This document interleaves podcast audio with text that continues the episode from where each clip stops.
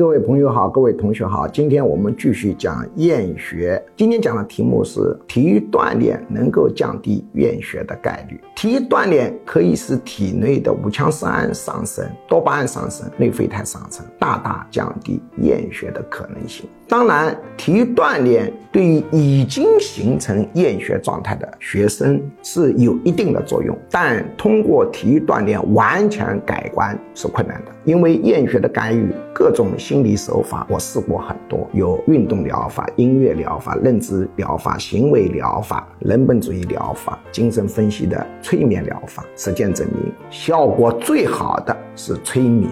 催眠不是催人入眠的意思，是潜意识沟通的意思。催眠这个词是民国时代心理学家翻译的，现在流传下来，很容易给人造成误会。其实是潜意识沟通的意思。那么，催眠对干预厌学的次数要求非常多。其实，最好的办法是父母亲自下场，学会初级催，因为他一跟就要跟个将近七八年，要做维持性的心理干预。如果父母不亲自下场，这个经济上承受也是非常有问题的。体育锻炼可以对厌学有预防作用，但它的治疗作用就比较小。我再次明确啊，体育锻炼对预防厌学作用比较大。已经发生了严重的厌学，再通过体育锻炼，只是阻止它进一步恶化。想通过体育锻炼这种办法大幅度的改善，恐怕做不到。最好的是以催眠为核心打组合拳，而且我非常主张父母亲自下场，不要学很复杂的，只要学会初级催眠，我处方教给你，他就有可能扭转乾坤。